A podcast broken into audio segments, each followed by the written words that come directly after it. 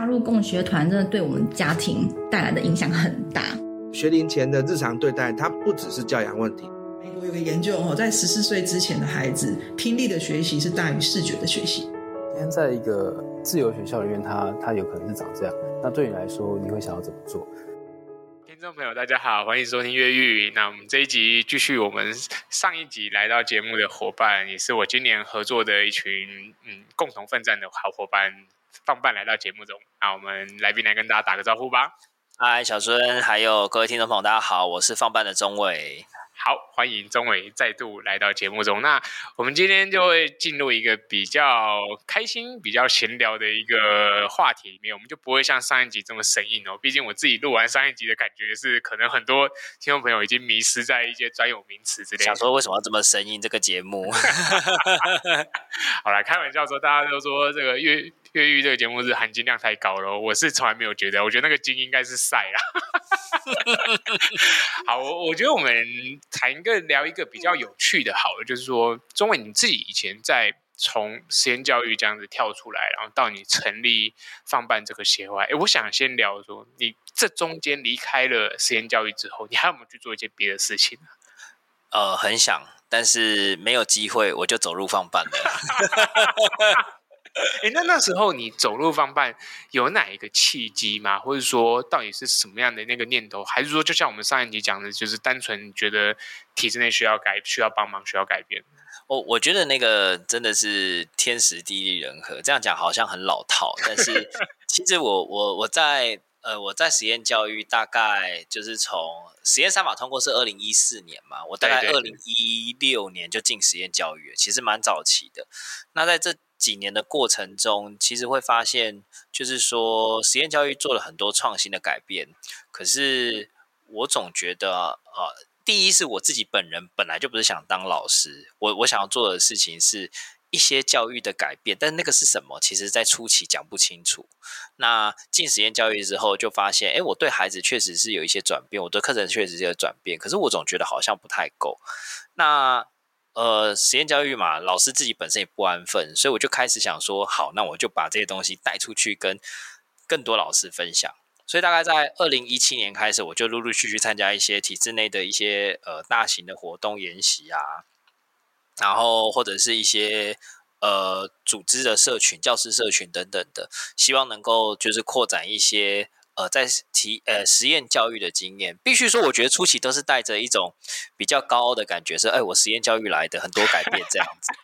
不过后来发现体制内老师很多转变之后，让我有点意外。嗯，所以是这样子的一个契机，我就开始跟体制内的老师搭上线，然后开始就是哎，蛮多的人脉就开始慢慢的认识啊。大家也听过说啊，中伟这个啊年轻人很认真，然后做很多创新的课程改变。对，那才开始了这一切，就是哦跟体制内连接，而且跟老师连接，并且看见老师的一些问题。我觉得放办最初的成立，其实我自己啦是从这个角度出发。嗯，诶，那听起来你现在算是已经找到了你自己真正想做的，就是在现在放慢做的这一块了。我觉得也许还是中间的一个环节，这样讲会不会很惨？不过我觉得本来在在这个职业探索的过程中，就是一直在尝试找更新、更新、更更接近现在自己的状态的可能性。不过就放伴现在的状况，我是觉得很平衡的，而且蛮喜欢的。好，那我。另外好奇就是说，通常成立一个 NGO 之后，大家第一件事就是要先找人嘛，对，你一定要有一开始有几个嗯成立时候的伙伴，然后成立完之后，你接下来就会需要有一个团队，大家开始去推动很多事情啊。其实这个也我相信也是很多人教育的朋友们，他大家在找这块都觉得蛮辛苦的。那你自己在创立放办之后，你是怎么样去牵到这些线的？包括说你自己认识的人脉啊，各式各样的人，他们是怎么来的呢？呃，这个要回到放慢成立的前一两年，就是二零一八、二零一九年，那个时候其实是我自己大量参加，就是这种所谓体制内外教师研习或者是活动的一个高峰期。那那段时间其实也常常当讲师在分享一些内容，那我就一直对于就是呃台湾的转型正义这个历史非常有兴趣，就觉得。这个是我在从小到大从来不知道台湾过去发生过这些事情的，就大概课本看过就知道二二八，然后就是白色恐怖，然后就就就这样。可是没想到它中间有这么多的细腻的一些细节，其实是我从来不知道的，所以我一直对这件事情就开始感兴趣，也先抓到一个点，然后就进去。那进去之后，当然就在这个圈子里面就认识的一群就是拖自己下水的坏朋友，越来越多坏朋友加入这样子。无论是就是呃邀请去分享我自己在课程里面做的内容，或者是把他们资源带入课程里面，所以那时候就认识了我们的。理事长就是王希，然后就是我们最初就是一起在玩转型正义的一些课程，他是在做议题工作的，就是 NGO 的工作者，然后我自己是教师这样子，还包含我们一些现场的老师，对这些议题都有兴趣的。那二零一九年那个时候，我觉得那个是一个高峰，就是那个时候，呃，刚好政府那一两年成立，如果没记错的话，是那一两年成立促转会，因为现在已经解散了，那所以。大家就是那个时候啊，很多那个促进转型正义的活动就开始大量举办，然后我们当然就在想说。哎刚好一个契机，有没有可能我们也来做一些什么，来教育现场做一些改变？所以我们就在那年暑假前，我们就几个伙伴聊一聊，然后就觉得说好，那我们今年暑假就来办一个教师的工作坊，然后台北、高雄都办，因为我们其中一个伙伴在高雄，然后就是好，我们台北、高雄都办，然后我们把各种资源串联在一起，感觉超好玩的。然后就是大家就什么啊，媒体的角度啦，文史工作者的角度啊。呃，教育游戏的角度啦，然后还有剧团的角度啊，来谈转型正义。哎、嗯，确实，那个我们以个人的力量，就是去邀请的这个伙伴们来参加，就现场教育现场的伙伴们来参加。我们希望帮大家串联这些资源，让大家教学的内容能够提升，而进而就是在课程上去实践这件事情。呃，那一那两场次，大概有一百多位的教育工作者参与在其中，哇，很多哎。对，但最关键的事情是我们没收钱，然后呢，我们也没有资金，就是那个时候还没有协会什么的概念，嗯，就是只是傻傻一股热情说，就是大家有那个想法就冲了，对啊，我要做这样子，然后印象很深刻是办的过程中真的是非常疲惫，就是觉得说才第一次知道说啊，原来办一个活动要钱这样，很傻很天真，可是那个当下。呃，我觉得最挫折的事情是办完之后，包括我啊、王希啊，还有一些我们这些后来放办的核心的伙伴，就是就是办完之后就觉得说，哎，其实开学九月后，老师好像课程没什么转变，就是那个枪子弹打出去然后就没了，没有什么后续都没有，也没看到有人见血，或是有有人有人惨叫一声，对对，以为会让子弹飞，没有，子弹就是进入真空的状态了，这样，所以。很失望哎，我这个真的，那现在想起来就是觉得很好笑。但是那个时候，就是我大概长达半年的时间都不再做公共议题的发言，因为我就觉得说，好像就是就这样，就是，被挤倒了。我就被挤倒了，我就是觉得很失望。然后直到那个二零一九年的年底，就是就是刚好王跟王希在一场聚会上面，我们又重新见面，然后就在聊天，然后就觉得说。教育现场要改变，好像不能靠个人的力量，其实蛮需要组织的力量。团体战，团体战，打群架啊！不如我们就成立一个协会，就这样，就这样 哦。不归路就开始，就不归路，我们就从二零二零年的一月开始，就是定期每一个月会议，然后就开始拉一些朋友对这个议题有兴趣的，然后我们就开始就是组织，然后七月就成立协会。那现在想一想呢，如果再给我一次机会，我绝对不会做这种事情。反正协会真的是一条不归路哦。但是我觉得，就是当你成立一个协会之后，我自己感觉啊，我我我自己在成立嗯壁球的推广协会的时候，我觉得有一种使命感。你觉得有吗？当然啊，就是你会觉得说啊，就是台湾的议题教育超级重要，然后一定要带孩子看见这个社会历史、社社会现象等等的，就是使命感嘛。对啊，对。那这个使命感现在过了三年了，你现在还在吗？呃，在没钱的时候，常常都消失的啦。不过这开玩笑，我觉得，呃，很多时候在这疫情这几年，刚好我们陪着疫疫情走过了这段时间，然后疫情这几年我们没有停止运作，但是其实也很辛苦。但是我觉得那个使命感是来自于成就感，我也必须说，就是当看到现场老师跟学生改变后，然后告诉你说，其实就是很感谢有你们，然后这是过去校教育现场没发生过的事情，我觉得就会燃起说，好啦，再咬牙撑一下啦，也就这样子而已啊。最难的好像也也也经过了，或者是说，就是大概就是这个这个难度了嘛。对啊，那大家会改变就好了嘛，本来就要做这件事情。对，大概就是这样想。因为改变，我觉得都是一个需要很长很长时间的。它是以以，我觉得以月来说太短了啦，都要半年、一年、一年，甚至两年。然后我现在只能讲说，我用四年才看到一点点改变而已。好惨哦，四点 真的很惨哎。但是我认为这就是教育最困难的地方啊，就是大家都会很求那个素食文化嘛。我今天丢下去，然后一年半年就要看到一个很明确的改变。我觉得这也是放慢他们在推这些东西的时候，我我认为最不容易。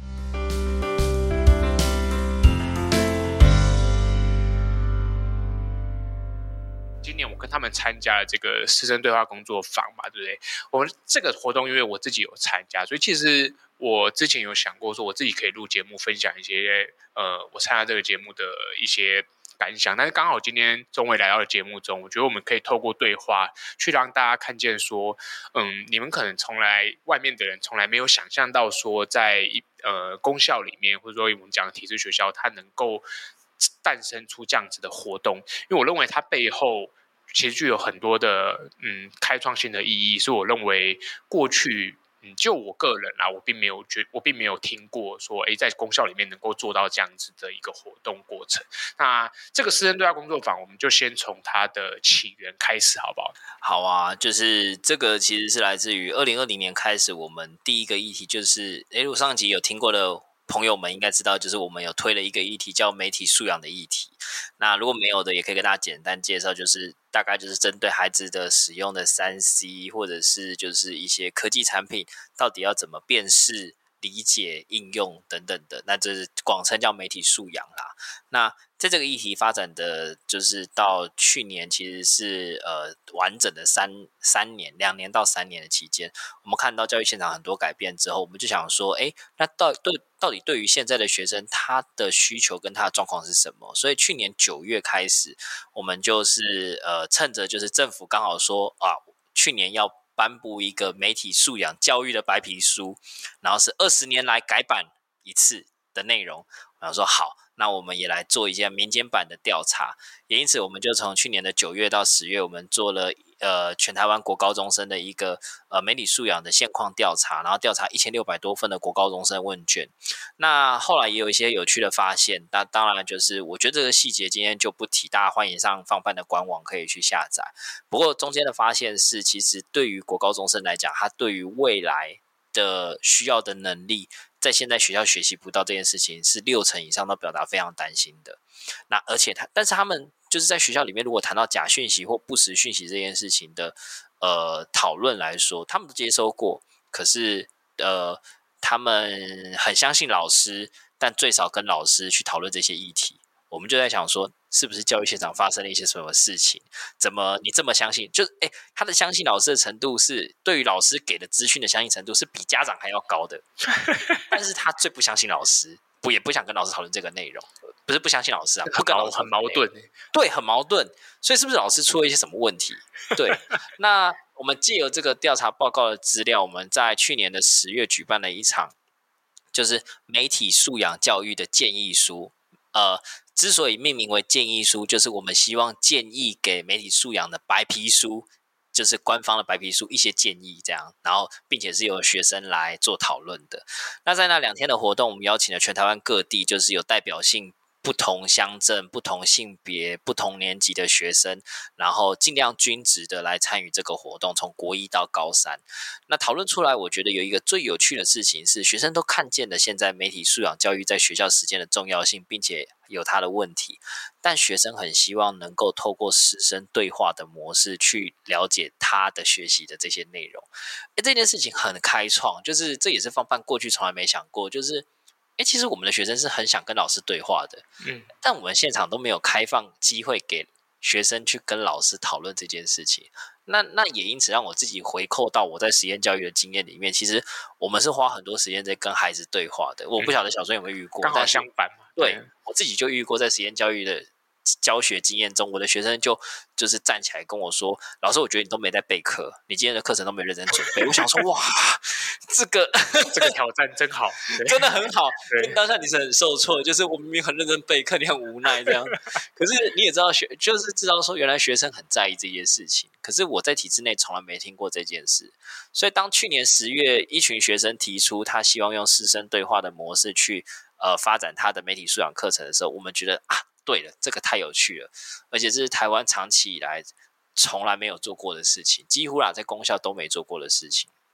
所以才这样子的一个契机开始了，就是今年啊，把小孙一起拉下水，我们一起来玩这个师生对话的引导跟讨论，这样子。嗯，我觉得刚才讲到这个。跟学生对话，刚好实验教育是相反，就浪费很多时间在跟。我觉得不能说浪费啦，应该说就是实验教育就是花很多的时间在跟学生进行对话，然后反而花的很少的时间在进行那个相对比较少的时间在进行，就是说，哎，我们科主要的学科的一些赶进度或者什么。因为其实两边的教育，我觉得刚好有点像呈现不同的光谱，一边是强调大量的对话，去从学生的角度去看见学习的需求，那另外一边比较是站在呃教师的角度去。进行教学演练，然后去让学生去需求。但是我觉得刚好这个师生对话的工作坊，我觉得是一个介于中间值，就是它既不偏向老师，也没有特别偏向学生，它是开启一个嗯，刚好就落在实验学校跟传统学校的这个中间值，然后去听见这个对话。然后我觉得也是现在社会里面很有趣，是有时候大家会觉得好像我们。孩子没有想要讲话，可是我认为在这个白皮书里面，其实很有趣的是看到是说，他们其实是想要对话，非常有趣啦。对，我觉得当呃，尤其是当过实验教育教师更有感，就是当我们今天把孩子的体制跟框架解除后，然后呃，大家应该都对实验教育熟悉，应该就知道排毒这个概念嘛，就是它就有一个时间是排掉那个体制内的遗毒，但是在体制内学生其实是没有这个过程的，所以在师生对话这个模式，我我先补充一下，师生对话其实是找了我们一起发展过媒体素养课程的学校，他也上过课程之后，找他的老师跟学生一起针对他上个学年、上个学期上过的课程来做讨论跟对话的一个过程。那这是这两个小时的过程，他们会讨论他们的。呃，上过的内容，还有他更希望学习的东西。那没想到，就是当老师跟学生坐在一起的时候，学生反而很愿意讲话。哎，我觉得这个超酷的。我有碰到有一些情况，就是说，有的学有的学生就一开始不太敢讲，那后来就。默默的那个话匣子打开之后就开始狂喷猛喷哦。那我觉得这个这个历程里面，我蛮好奇是说，像这样子师生对话工作坊这几间我们合作过的学校，他们有一开始就是很乐意很乐意有一个这样的机会吗？还是说对他们来说也是有一点嗯、呃、忐忑不安啊，或者是说他们也会紧张呢？我觉得这是先天选择学校的这个优势，因为这些学校本身呢、就是从呃。放办在初期开始发展媒体素养的议题的时候，就开始合作的伙伴。所以其实当他们今天听到放办要做这些事情的时候，都是举双手赞成。呃，这个蛮蛮蛮有信心，也蛮有趣的。诶，不过倒是有一个有趣的事情，因为其实今年度就是教育部呃去年原本要出的媒体白皮书，年底没出，但因为放办先出了建议书之后，呃，立委就拿这个资料去定教育部。逼着教育部今年三月出了，大家可以去教育部的官网上看媒体媒体素养的白皮书。但是其实这个白皮书出来之后，呃，坦白说到现在，我觉得这教育单位需要在努力的，就是目前还没有太明显的什么作为。其实除了所谓的媒体素养教育基地之外，其实其他大部分内容还没有看到很明显的策略跟方向。但呃，不管教育白皮书怎么样，就媒体素养教育白皮书怎么样。放班刚好搭着这个时间去做对话的时候，其实我们也尝试跟一些呃所谓的教育部的官员们在谈到这件事，大家都觉得很不可思议，怎么可能学校老师愿意坐在那边跟学生好像在批判老师一样？但是其实不是，但他就坐在那边听学生讲我这堂课怎么样。但我们做到了，就是今年就五所学校的老师跟学生一起坐在那边陪着，就是学生做对话跟讨论。我认为有点可惜的是说，时间上面还是稍微有一点点的赶，就是在过过去，我们大概都是花将近不到两个小时吧，大概都是一个半小时的时间。这也是在我觉得也是体制内的课程，他们拉出来的时间真的是很有限。不过，如果就过去从来没做过，这两个小时已经是历史的大迈进了。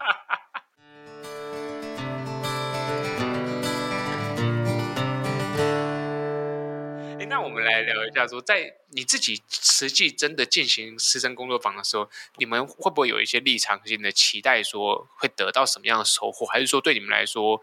所有东西都是未知的？这个角度你们怎么看待？呃，我觉得这个分两个层次来看，一个会是说，当我今天作为一个引导员，就是诶，这个形式是现场是老师学生坐在一个组内，然后放办或者是像小孙一起加入这次计划的伙伴，大家就是引导的角色跟记录的角色。其实我觉得在这个培训上面，小孙应该经历过，应该很完整。嗯，很缜密的一个培训，我每场都去。对，而且很累。那在这个过程中，其实就是我们是做足万全准备，去准备陪着孩子跟老师做对话的。但其实现场在讨论的过程的方向或者是终点，其实我们没有预期说它会是所谓的好或不好，会有什么样的结果，因为。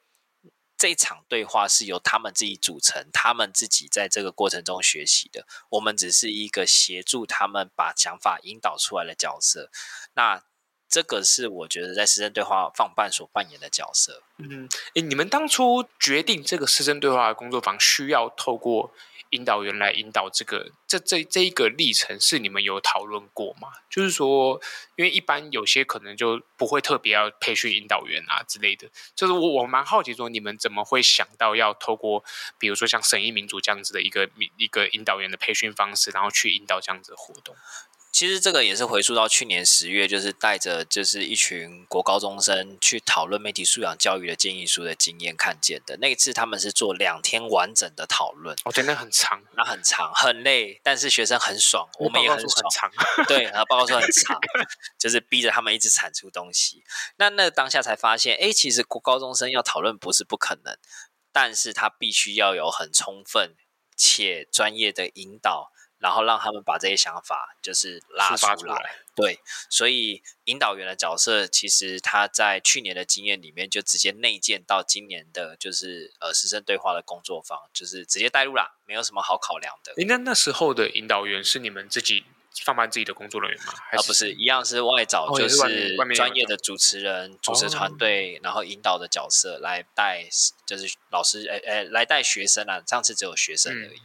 好，我帮听众朋友稍微补充一下，就是其实他这个师生对话工坊，就是说我们放办进去学校里面，然后参与的学生假设三十个人好了，然后可能就分成六组好，那一组就是五个人，然后会再搭配一个引导员，然后这些成员里面不一定都是学生，有的也会有老师，那引导员就是。担任一个呃很中立的角色，就是让大家都能够把他对这个议题的想法抒发出来。那其实当初这个工作方，我觉得大家上下半场是就是上下两个主题是很简单的啊。第一个就是让他们去抒发他们对整个一学期上完课程的一个感想啊。第二个就是去我们怎么去改变这个课程，让这课程变得更好，等于说是愿景。那其实这两个东西在每一间学校，我觉得孩子体现出来的回答。确实也不太一样，因为他会根据那个学校怎么样去设计他们的课程，然后跟孩子自己在上课中实际的感受这一块去有所不同。所以，我其实今年参加他们这个这个引导员的培训，我觉得我自己我收获是蛮多的。那小顺，你有没有什么印象深刻的故事啊？我就是我觉得我们都可以分享一些。好啊，印象深刻故事哦，我我觉得像刚才那个钟伟有讲到一个，就是说。学生到学生其实是很想要对话这件事情，然后我记得我们之前在好像在南部场那一间学校的时候，有老师就提到说，他没有想过孩子讲话是可以这么有条理跟 这这么有逻辑的，从来没想过。对，然后我听到的时候，因为我自己是实验教育老师嘛，所以其实我我是呃有点 shock，因为我会觉得。这本来就很正常，他不是没有，只是他没有机会展现啦，或者是说没有这个场子让他去诉说。但是我我是觉得，其实对体制内老师来说，他们可以透过这样子的活动去发现说，当你今天给予孩子这样子的机会的时候，你其实可以看到的是，除了你用作业让他们去抒发他们的感想以外，他们其实可以表达出来的东西。因为我认为在传统体制里面，可能你就是从他写的作业里面吧，或者是说某一些上课的一些对话里面，你才能够去抓住这个孩子表达的逻辑。那我认为对体制内老师来说，他们因为就没有给学生这样子对话机会，所以在老师这一块，我看到的一个点是说，诶，这样子的活动其实让很多老师是很惊讶，说这些孩子的表达能力不会逊色于大人。那我认为，嗯，在传统的学校的国中里面，我觉得很多老师他们还是觉得小孩就讲话表达能力不好啊，我帮他讲，或者是说他讲的我不会相信他。可是当我们有引导员的角色，可以。帮助他的论述调和，对，把那个调和做出来。我一直觉得整个师资对话沟通坊最重要的是那个润滑，就是我们怎么去帮助他们两个角色对话。要不然这么久没对话的角色，其实重新开启对话是一件不是这么久没对话，从来没对话 过的角色，对，就有点像你从你跟那个父母已经 N 年 N 年没有知心谈话的角色，你突然间要去讲话的时候，有时候你会。卡卡的，不知道不知道要讲什么，或者说忍不住就顾虑他的感受，我还是不要讲。可是我觉得引导员的角色很特别，我甚至觉得这个角色其实在很多的课程里面，他都很他都很适合。就是说，你只要有要讨论的角色，其实你这个这个角色不一定是要你一定要很专业的人进来。我觉得你也可以让学生慢慢的练，慢慢的练，然后大家从这里面去拉出一些说，哎。我如果今天要当那个引导员角色的时候，我要怎么把我自己放在一个 没有没有所谓的呃先入为主的概念这样子的方向里面？这大概是我观察到一个我印象蛮深刻的部分啊。我其实有看到一个有趣的事情，两个啦，两件事。第一件事情是，就是在老师跟学生对话后，其实我去跟老师讨论说，因为我就看到组内有。不管哪一场，我都看到几个蛮优秀的学生。那个所谓的优秀，应该是他论述表达逻辑清楚，甚至是他愿意发言，然后愿意回应，而且是，哎，最有趣的事情是，这些学生他在这讨论的过程中，没有因为别人在讲话很无聊在划手机。我觉得这个超酷的。然后后来我就跟老师在讨论，那老师就跟我说，他们几乎都是均值化的选择学生。所以也就是说，有些孩子其实，在他的课堂班级表现上面，所谓成绩这一块是不好的，但是并不影响他的表达或思考或者是论述。我觉得这件事情也让我们重新可以再去思考：说，真的成绩代表一切吗？还是多元呈现多元多元的成果表现，其实是可以看到孩子更完整的面相。那另外一个有趣的事情是我们，我记得我们那时候在北部的一间高中在执行的时候，那时候执行完之后，就是呃，就是提出一个结论说，希望有户外教学，然后就是，而且那场是校长，校长也是授课老师一起进去。对，那校长蛮开心，就是第一次听过学生这样讲话之后，然后后来学期末六月结束的时候，我看到他们学校发文，老师跟校长发文，就是带学生去户外教学，我就觉得超开心的，就是老师马上这学期就转变，然后带着孩子去外面去走读，所以我觉得，哎，原来这样子师生对话后，老师学生之间的感情增进信任，二来是对于老师也会跟照学生的需求后，课程其实是有机会调整跟改变的，我觉得这是最大的价值。嗯，而且是立即性的，对，立即。我觉得这学期马上改变这样子。对啊，距离我们那时候进去才没多久吧？没有，因为两个月就期末了嘛。对啊，所以我觉得代表他们老师的那个放开来、愿意去尝试的这点真的不容易。其实那时候我觉得那个学生提的有点像来乱的感觉，因为他提的户外教学什么之类的。对啊，然后我有我又觉得配媒体素养的户外教学不容易，因为你得要去。想一想，什么东西可以真真的放进课程里面去做？哎，那他们后后续他们是他们去哪里？他们就去，因为他们是北投那边的学校，他们去北投附近走读。嗯，对啊。至于细节内容没有跟老师请教，只是我看到的时候就蛮惊讶，就觉得哇，原来这样子真的是对于课程是有具体实质上马上转变的可能性。嗯，不知道钟伟你自己当初在公师生对话的时候，你哎，你有加入哪一组是有老师进去的吗？哎，我的组别都没有，都有老师，都有老师，都有老师。哎，那你自己感受，你觉得那些老师在这样子的场子里面，他们是紧张的吗？还是说有有有没有什么有趣的？你还记得？我记得第一场的时候，我们都没有特别跟老师先说，就是请他要帮忙，就是当做就是呃，就是一般的讨论者的时候，老师有时候会出戏。啊，所以出来管秩序。然后，但是那时候呢，就是老师跟学生就会又有回到以前的，就是说教的感觉。嗯。可是后来第二场、第三场我们修正后，我们就是先跟老师都说，他们就是扮演纯粹参加者的角色的时候，哎，这时候老师就很安分、很乖的扮演一个就是只是提出想法的角色。嗯。这时候呢，我们就我的组别里面就有老师就直接去分享说啊，其实我们当初设计这个内容的时候也很犹豫呀、啊，不知道放这么多内容还是什么的。困惑吗？对，学生才知道说哇。哇，原来老师也会有这些烦恼。原来他在选择素材上 也是想很多的。我觉得这个促进对话的过程，其实也是台湾民主很重要的一个进展啦。因为我们很多时候都会用觉得好像是这样，然后你应该就是那样来想象对方。可是其实我们根本没有对话的时候，根本不知道对方原来是有很多的考量后做出这样的结果。嗯，就有一种好像我猜你是怎么样，你就是这个样子。然后其实根本就不是这样，然后我再去用很多线索来验证，哎，你真的就是那个样子。但是我觉得那是人本，就是你很容易就会导向这种方式去进行。然后我自己当初我的我有几组也是有老师进来，然后我觉得老师的角色就像这位刚刚讲的，其实很有趣。你会发现对他们来说，要卸掉他们教师的那个包袱或者说身份，我觉得其实是他们是又喜又忧的。就是喜的部分就是。我终于可以不用再好像扮演一个全知全能的神一样了。对不对？然后优的部分又是觉得说，好像不知道孩子会讲出什么，然后我也不知道他们怎么看我们。我记得我们那一次有去桃园的一场的时候，学生就提出一个他希望改变的地方，是他觉得最近快选举了，所以他希望就是课程里面可以加上一些选举的素材，啊、记得记得这个内容。然后老师就现场就说：“啊，增加选举素材，到时候被你们投诉怎么办？”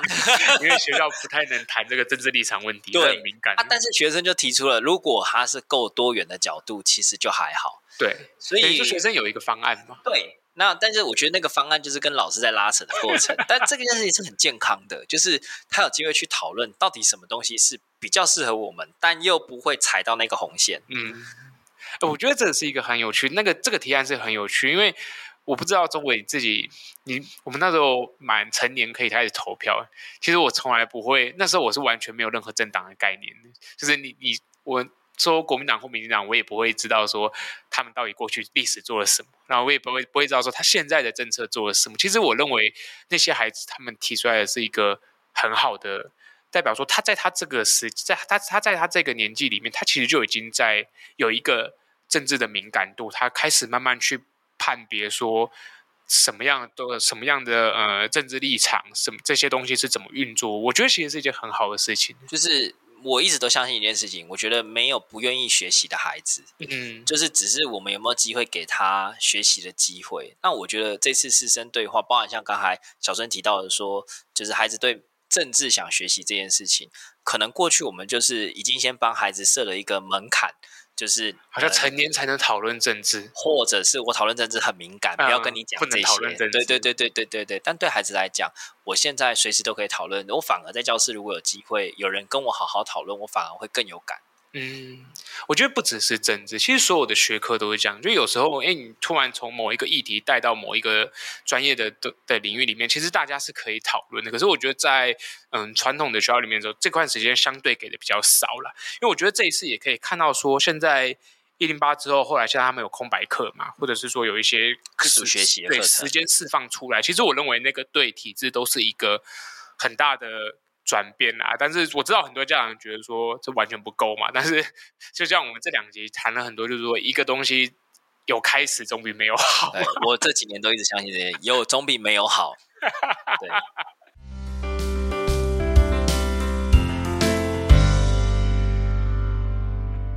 好，所以我觉得这个师生对话工作坊真的是一个非常非常有趣的一个。机会是也是真的，我看见说过往我自己其实不相信体制学校是可以这样子做到改变。然后我看到这些之后，我会更觉得说，哎，如果放办他们是假设花三年可以改变个十所学校，好了，会不会诶六年后可以改变三十所、一百所？我觉得那个是有可能倍数增长的，因为你在体制内其实大家都在串联。就我觉得体制内的某一些改变，学校里面他们彼此会互相看见一些东西去。质变。那那个东西，嗯，我觉得跟我们节目谈的很多实验教育的这块又是一个完全不同的面向。因为过往我们都比较专注在说，哎，体制外的东西的改革。可是其实今年，我觉得算是 宇宙能量吸引吧，对吧、啊？居然会让我频率的人吸引在一起。对啊，就当初其实我在看到你们的活动的时候，是因为那个学习家小杨他有分享，对，小杨也是你们的，是我们的理事哦，对，真的啊，对对对，没错，对，因为小杨也是住我们新庄那边嘛，对啊，大家都是新北人，对哦，小杨那个也是很硬哦，他也在做那个。没错，没错，没错。对，好，我觉得我们节目大概到一个尾声了。今天很开心能够邀请到放办，因为其实我说实在，我三四月那时候我刚开始认识你们组织的时候，我那时候其实就想过要找你们来专访，可是因为那时候我还有工作，然后也比较忙啦，然后那时候也大家也不够熟，对，然后我是真的觉得说，我相信这个节目的很多家长听众，大家都是很关注教育的人，那我觉得议题教育是一个非常非常。好的东西，它可以去让孩子拓展很多不同领域的学习跟怎么整合。然后很多，好像很重要的一点是，议题教育通常都是没有答案。我觉得就像前面中伟讲的说，很多东西你现在去看好像是对的，然后一两年后它就不，它就不，它就变成是不对的。可是对错，我觉得不是重点，对不对？很有感。然后就像我我想到以前那个。报道者他们曾经在做那个 COVID nineteen 那时候在做口罩专口罩的那个工厂专访嘛，然后他每次去访那个淡水哦，在巴黎那边的口罩厂，然后讲的讲的洋洋洒洒，就是说啊，他们拯救了台湾，然后结果后来口罩口罩厂被踢爆说，就是他们是用中国的口罩进来，那个事情很经典，我还记得那时候那个。何荣信，他的他也帮我们上课，是，然后我就直接问他说：“这则新闻你们当初的 感受是什么？”他就说：“就被社会攻击到爆掉啊。呃”可是他们觉得他们的记者是辛苦的，就是说他们觉得他他们不会去责怪记者，因为他觉得记者为了挖那个新闻也挖了好几个月，只是说最后他没有想到他没有挖到底。对，可是我觉得那就是社会上面很这些议题有趣的地方，就是说。它不是真的，好像就像体学校里面什么东西都有答案。我觉得这整个呃私人对话工作坊，很多时候我们都是在一个没有答案的状况里面 去探索人生的各式各样的历程啊。对，那。再帮我们复习一下你们